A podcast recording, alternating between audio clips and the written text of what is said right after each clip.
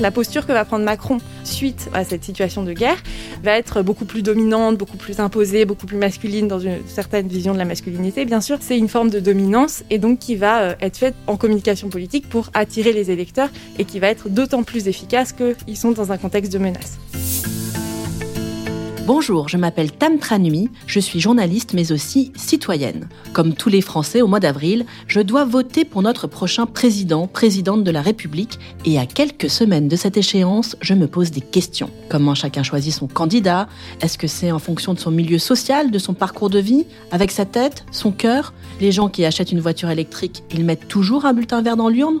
Chaque semaine, je discute avec des experts qui ont consacré leur vie à ces sujets. Alors, à force de chercher, ils ont trouvé quelques réponses.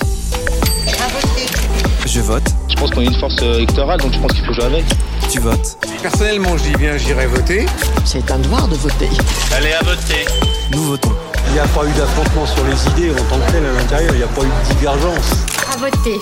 Un podcast de Public Sénat et du Cevipof Sciences Po.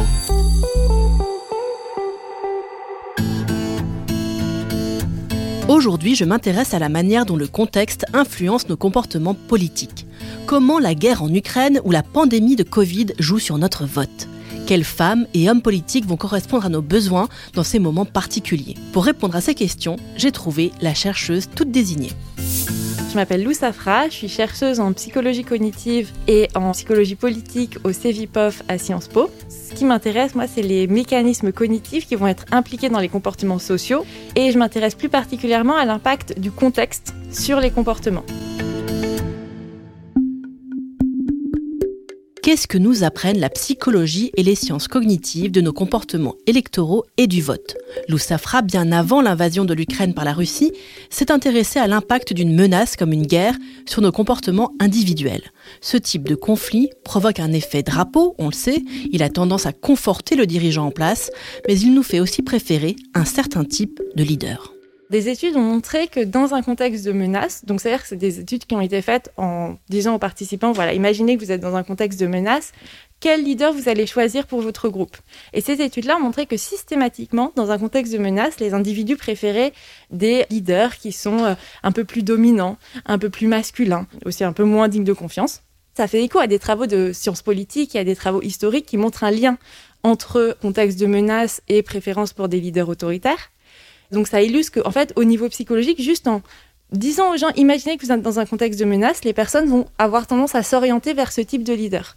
Donc ça souligne le fait que c'est un mécanisme qui est assez fondamental et qui n'a euh, pas forcément besoin de gros mécanismes institutionnels ou de grosses dynamiques de parti, que intuitivement les gens vont préférer ce type de leader dans un contexte de menace. Octobre 1929. La crise s'abat sur les États-Unis, puis sur le monde on a trop produit dans tous les genres et dans tous les pays. Les exemples dans l'histoire ne manquent pas pour illustrer cette tendance des individus. La crise économique de 1929 et les années 30 ont vu l'avènement de figures autoritaires et de dictateurs.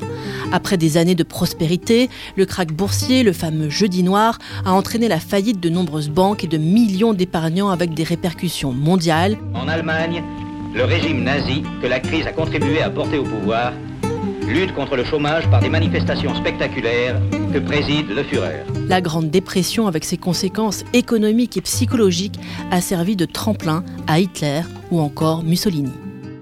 L'exemple le plus classique, c'est euh, bien sûr euh, la montée du fascisme euh, dans les années 30, qui est notamment liée à la crise de 29. Donc, on a des individus qui sont dans un contexte de faibles ressources économiques et même de, enfin, de crise économique, en fait, et donc qui vont s'orienter vers des leaders plus forts.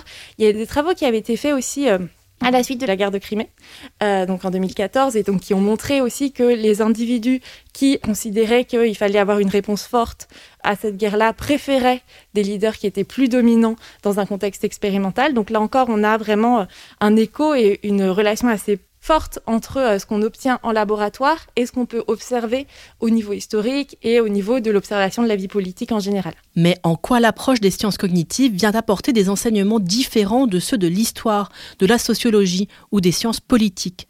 Qu'est-ce que la discipline de l'Oussafra nous apprend de plus? Ce qu'on va vraiment regarder au niveau, euh, au niveau cognitif, c'est vraiment des variables individuelles et des comportements individuels. Donc ça s'éloigne un peu de ce qui est fait dans les autres euh, disciplines des humanités, donc la sociologie, les sciences politiques, on va s'intéresser à des choses un peu plus larges, à des entités sociales un peu plus larges.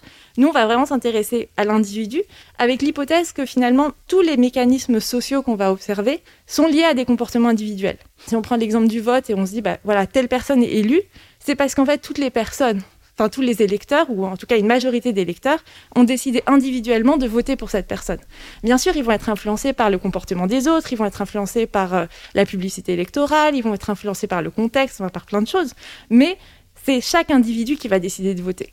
Et donc c'est pour ça que on va faire l'hypothèse que se regarder ce qui se passe au niveau de l'individu va être intéressant pour comprendre des mécanismes sociaux à grande échelle. Les gibiers, ce sont des électeurs que M. François Mitterrand désigne ainsi, et ceci est inadmissible. Les sciences cognitives s'intéressent à ce qui va se passer en chaque individu, comme s'il était seul face à la décision, comme s'il n'était influencé ni par son entourage ni par les médias. Ce qui ne nous arrive jamais dans la vraie vie, il faut bien l'avouer. Du coup, Lou Safra fait des expériences en laboratoire. Nous, on va faire des études donc sur les individus et on va faire euh, donc des expériences qui vont euh, notamment prendre la forme de, euh, de un peu des jeux informatiques où on va leur présenter différents types de leaders, par exemple, donc ce qui peuvent être représentés par des images ou par des descriptions.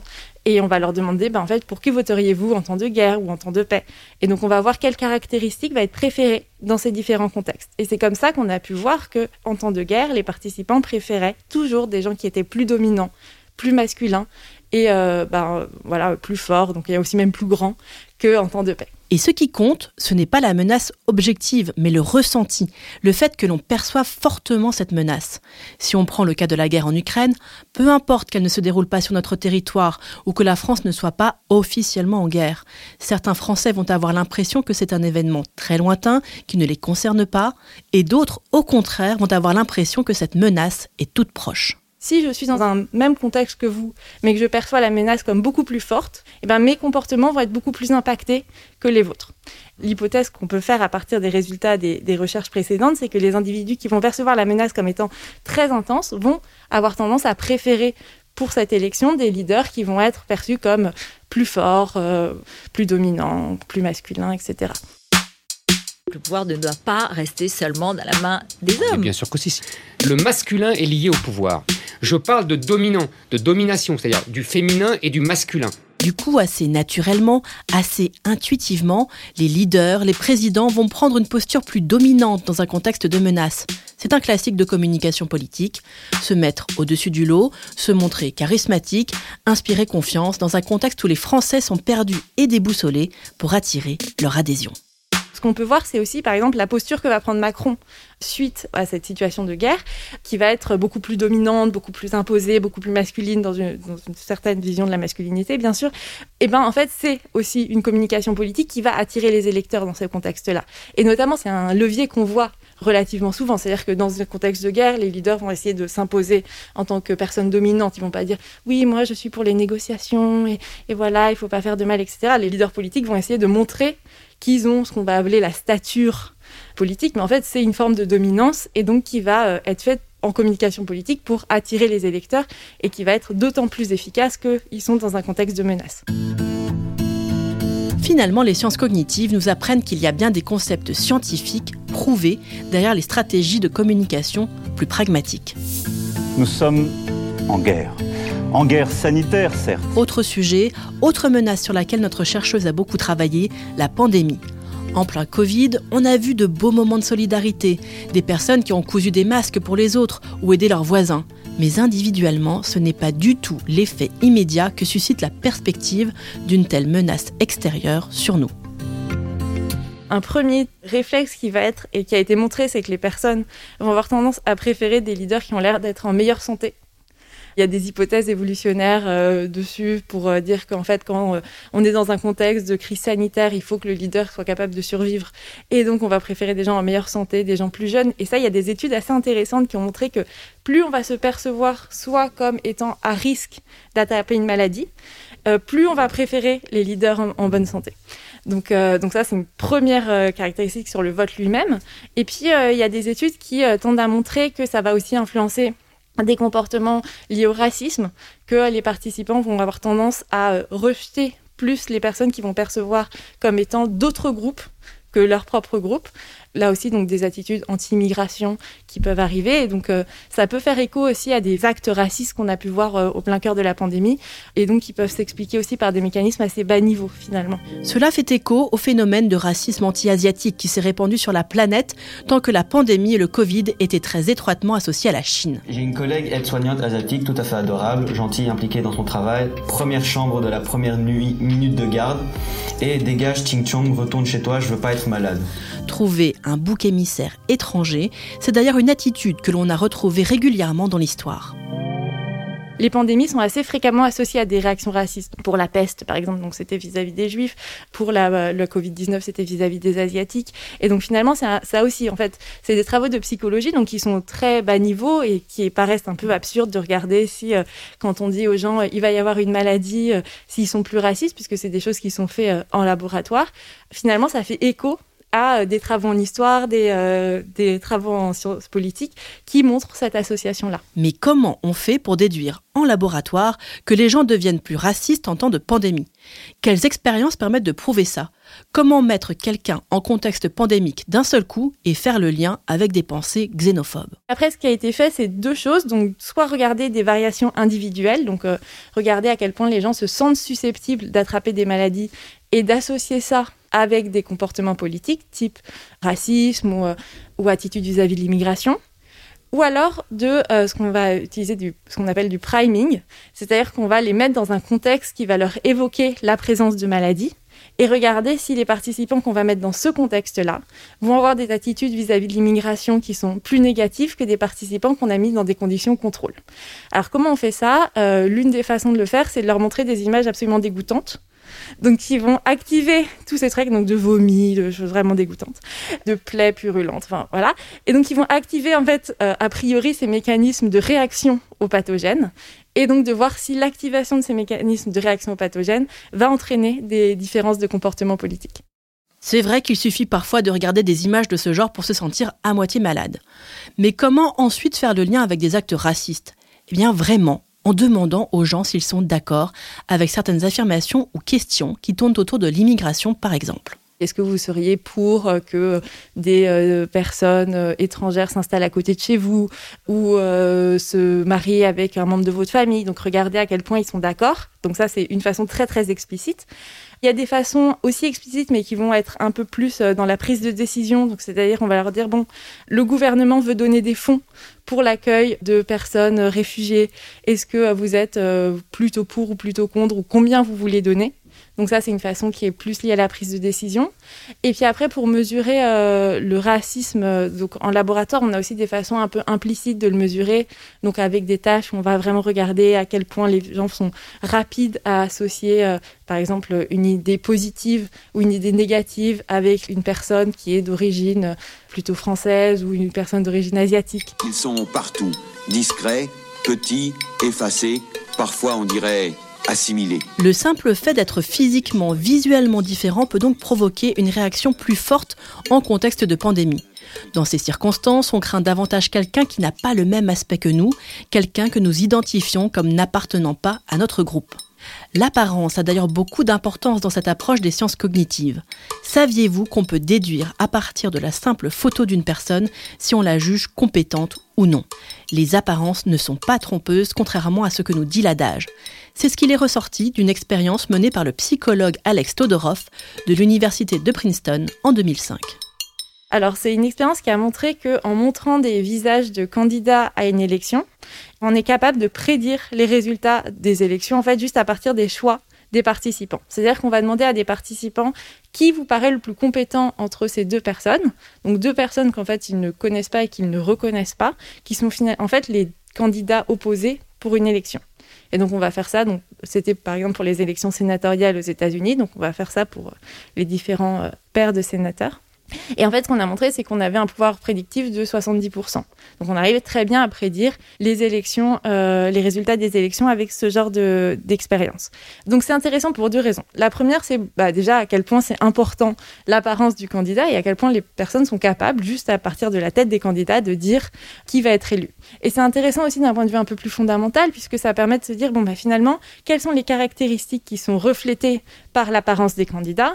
Est-ce que, en fait, les individus sont capables de dire qui va être plutôt républicain ou démocrate, puisque c'était une expérience euh, qui avait été faite aux États-Unis juste à partir de leur tête Ou est-ce qu'il y a quelque chose d'autre? Et donc cette étude, elle a été répliquée chez des enfants suisses avec les élections aux législatives en France. Donc on a demandé aux enfants, euh, qu'est-ce que vous choisiriez pour euh, le capitaine de votre bateau? Et donc bah, à l'époque, c'était... PS et UMP, les, deux partis principaux. Donc à chaque fois, on montrait le candidat PS et le candidat UMP, et puis on demandait aux enfants de choisir donc pour les différentes circonscriptions. Et là, pareil, pouvoir prédictif de 70%. Donc en fait, ça veut dire qu'il y a quelque chose dans les choix de vote qui est assez fondamental, qui est en fait euh, assez proche donc d'un choix du leader. Il y a même des traits ou une apparence plus associée à la droite et à la gauche, ou plus exactement aux démocrates et aux républicains, puisque l'expérience a d'abord été réalisée aux États-Unis. Ce qui a été montré, c'est que les traits qui vont être euh, valorisés, que ce soit en termes d'apparence, mais aussi en termes de discours, hein, l'apparence c'est juste une petite facette de, euh, de la personnalité du candidat et c'est ce que les gens peuvent percevoir juste à partir des photos. Les démocrates et les républicains allaient valoriser différents traits. Donc par exemple, la dominance allait être plus valorisée par les électeurs républicains que par les électeurs démocrates. Donc ça, il y a des choses qui ont été faites euh, qui montrent que finalement, en fonction de euh, bah, l'orientation politique, les gens allaient préférer différentes caractéristiques chez leurs candidats. Et donc c'est important de noter que donc dans ces études-là, on parle beaucoup des visages parce que c'est quelque chose qui est très très facile à présenter expérimentalement et très facile à contrôler, mais en fait on va avoir un ensemble d'éléments qui vont influencer sur euh, bah, ce que les gens vont percevoir du candidat. Donc on va avoir le visage, mais on va avoir aussi la voix. Donc on a aussi des premières impressions dans la voix. Quelqu'un qui va avoir une voix plutôt grave va paraître plus dominant que quelqu'un qui va avoir une voix plutôt aiguë. Mais on va aussi avoir le contenu du discours politique qui va aussi influencer à quel point la personne va être perçue comme dominante ou pas dominante, par exemple. Donc on va avoir vraiment l'intégration de tous ces facteurs.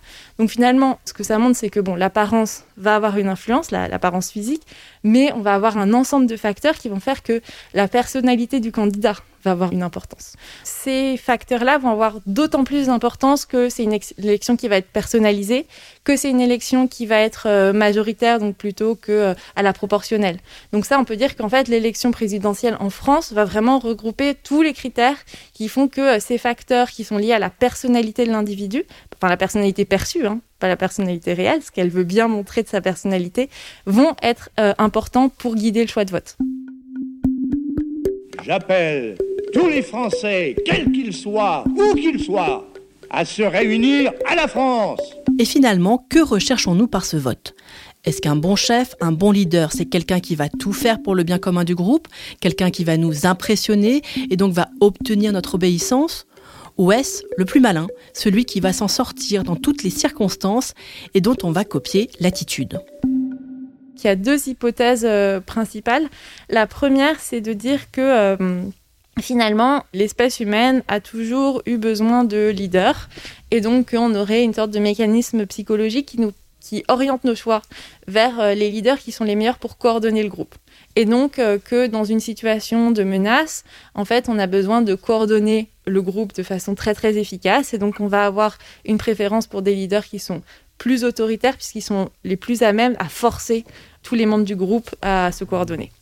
L'autre hypothèse, c'est de dire bah, finalement, en fait, quand on regarde comment interagissent les individus, on voit qu'ils n'ont pas forcément besoin de leader.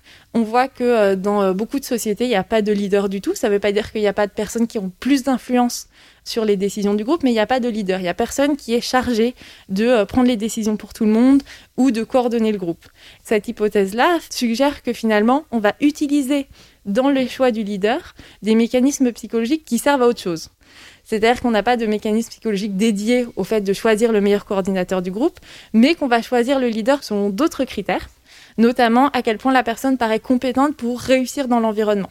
Et donc dans un environnement de menace, on va choisir la personne qui est la plus à même à survivre dans cet environnement de menace et pas à coordonner le groupe. Donc c'est-à-dire indépendamment de ses capacités en tant que leader. Donc voilà, on a ces différentes hypothèses et c'est encore en cours euh, d'investigation. Au terme de cette discussion, je comprends que nous avons donc des réflexes quasi incontrôlés dans certains contextes de menaces, de guerre, de pandémie, que notre premier réflexe, c'est parfois de voter à la tête du client. Mais heureusement, à ça viennent s'ajouter une infinité de facteurs plus réfléchis qui influent sur notre façon de voter. Et que la place de la psychologie, bien qu'elle soit prouvée, est assez réduite par rapport à tout un ensemble de critères, nos émotions, notre religion, notre patrimoine, notre situation professionnelle, le contexte institutionnel, etc. etc. L'influence que ces choses-là vont avoir sur le vote va être notamment parasité ou en tout cas euh, modulé par un ensemble de contextes. Donc par exemple, on en a parlé, le contexte institutionnel, le fait que ce soit une élection très personnalisée va avoir une influence sur à quel point les gens vont utiliser ces heuristiques-là pour le choix de vote, mais aussi les médias vont avoir une influence sur à quel point les personnes vont percevoir la menace comme étant imminente ou pas. Les partis vont avoir une influence sur à quel point les personnes vont percevoir les, les candidats comme compétents ou comme éligibles. Donc on a vu aussi qu'il y avait des mécanismes de vote stratégique qui pouvaient avoir lieu. Donc c'est-à-dire que je ne vais pas voter pour le candidat que je préfère, mais pour le candidat le moins éloigné de mes préférences et qui a le plus de chances d'être élu. Donc après, ce qui va être intéressant, c'est d'utiliser les résultats de sciences cognitives pour se dire, bah, finalement, est-ce que par exemple des individus qui vont avoir tel type d'information vont être orientés dans leur choix plutôt vers euh, tel candidat que, que tel autre? Par exemple, est-ce que les personnes qui perçoivent la euh, guerre en Ukraine comme étant une menace imminente pour euh, leurs conditions de vie actuelles personnellement, vont avoir plus de, risques d'être orientés vers des leaders qui sont plus autoritaires que des personnes qui perçoivent cette même situation en Ukraine comme étant moins une menace pour leurs conditions de vie. Donc ça, ça permet d'éclairer un peu comment euh, les médias peuvent avoir une influence sur le vote, mais euh, voilà, c'est vraiment un éclairage et pas du tout un, une façon de prédire les comportements politiques de façon très très précise. Lou Safra reste donc prudente sur les conclusions à tirer de ses travaux. Les sciences cognitives restent une approche relativement récente et expérimentale. Mais en mélangeant psychologie, neurosciences, linguistique, elles permettent d'éclairer un peu de nos bas instincts mis à contribution dans le vote. Pour en savoir plus, n'hésitez pas à aller voir les références que j'ai ajoutées dans la description de cet épisode, ainsi que les articles publiés à l'occasion des différentes vagues de l'étude électorale menée par le CEVIPOF. Merci d'avoir été à l'écoute de Je vote, tu votes, nous votons.